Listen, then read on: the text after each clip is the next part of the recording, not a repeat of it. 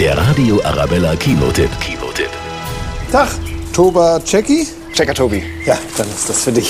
An einem sonnigen Tag bekommt Checker Tobi Post. Eine geheimnisvolle Holztruhe.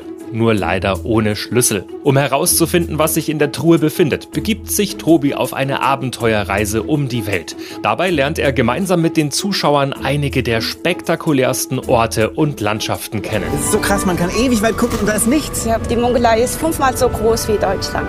So groß. Von der Mongolei geht es in den Amazonas-Regenwald nach Brasilien und nach Vietnam, in die größte Höhle der Welt. Die ist ungefähr 100 Meter hoch hier. 100 Meter! Da könnte man ja eine ganze Kirche unterbringen, theoretisch. Mit Turm. Könnte man ja. Checker Tobi hat mit seinem ersten Kinoabenteuer vor vier Jahren schon hunderttausende Kids und Eltern zum Staunen gebracht.